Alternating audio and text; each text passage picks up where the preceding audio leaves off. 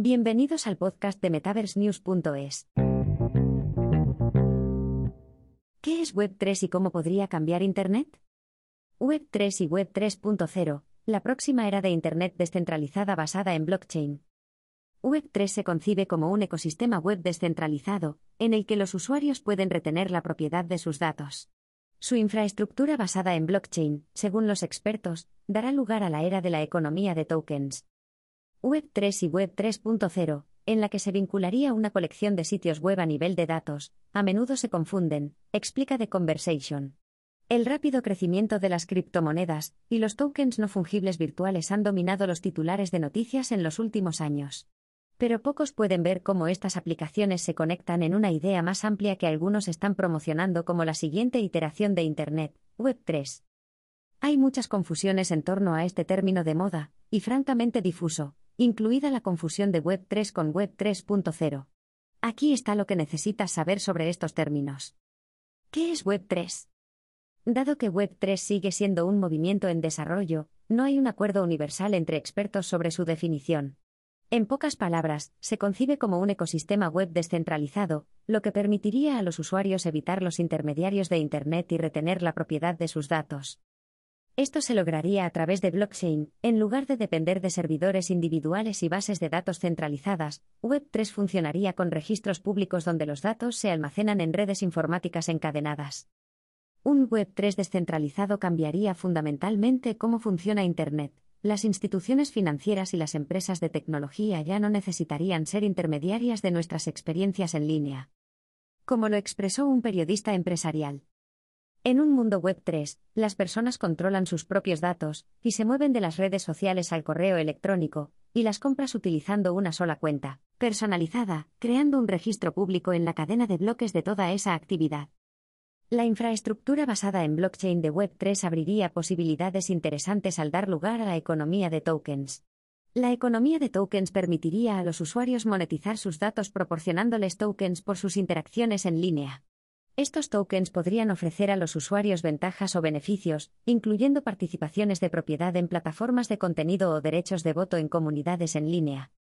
Para entender mejor Web3, es útil retroceder y ver cómo se desarrolló Internet en lo que es ahora.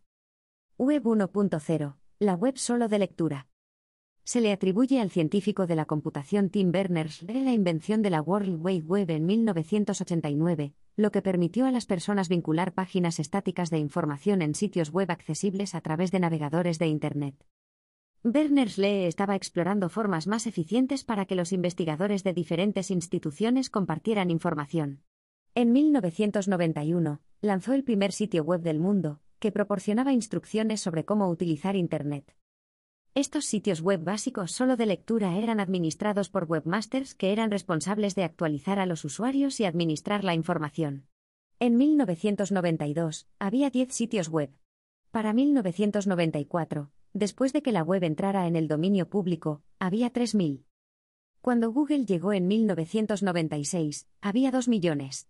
El año pasado, había aproximadamente 1.200 millones de sitios web, aunque se estima que solo el 17% todavía están activos. Web 2.0, la web social. El siguiente gran cambio para Internet lo llevó de una web solo de lectura a donde estamos actualmente, una web de lectura y escritura. Los sitios web se volvieron más dinámicos e interactivos. Las personas se convirtieron en participantes masivos en la generación de contenido a través de servicios alojados como Wikipedia, Blogger, Flickr y Tumblr. La idea de Web 2.0 ganó impulso después de que el editor de tecnología Tim O'Reilly popularizara el término en 2004.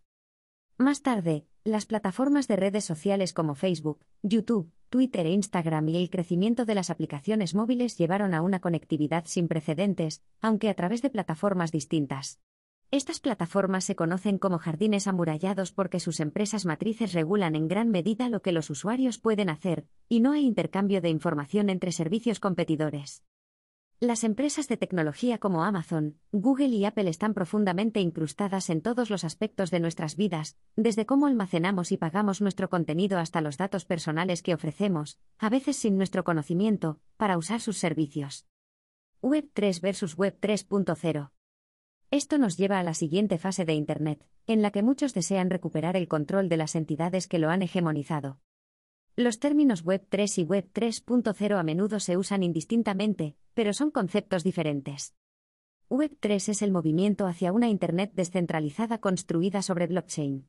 Web 3.0, por otro lado, se remonta a la visión original de Berners, lee para Internet como una colección de sitios web que vinculan todo a nivel de datos. Nuestra Internet actual se puede pensar como un depósito de documentos gigante. Las computadoras son capaces de recuperar información para nosotros cuando se lo pedimos, pero no son capaces de entender el significado más profundo detrás de nuestras solicitudes. La información también está aislada en servidores separados. Los avances en programación, procesamiento de lenguaje natural, aprendizaje automático e inteligencia artificial permitirían a las computadoras discernir y procesar información de una manera más humana, lo que llevaría a un descubrimiento de contenido, intercambio de datos y análisis más eficientes y efectivos. Esto se conoce como la web semántica o la web de lectura-escritura-ejecución. En el mundo web 3.0 de Berners-Lee, la información se almacenaría en bases de datos llamadas Solid Pods, que serían propiedad de usuarios individuales. Si bien este es un enfoque más centralizado que el uso de blockchain de Web3, permitiría que los datos se cambien más rápidamente porque no se distribuirían en varios lugares. Permitiría, por ejemplo, que los perfiles de redes sociales de un usuario se vinculen para que la actualización de la información personal en uno actualice automáticamente el resto. La próxima era de Internet.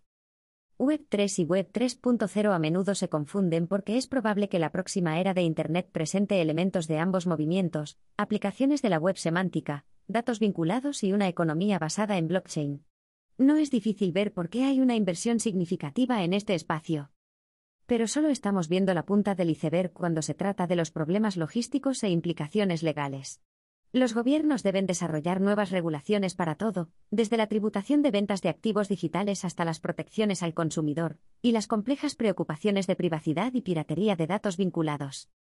También hay críticos que argumentan que Web3, en particular, es simplemente un cambio de marca contradictorio de la criptomoneda que no democratizará Internet.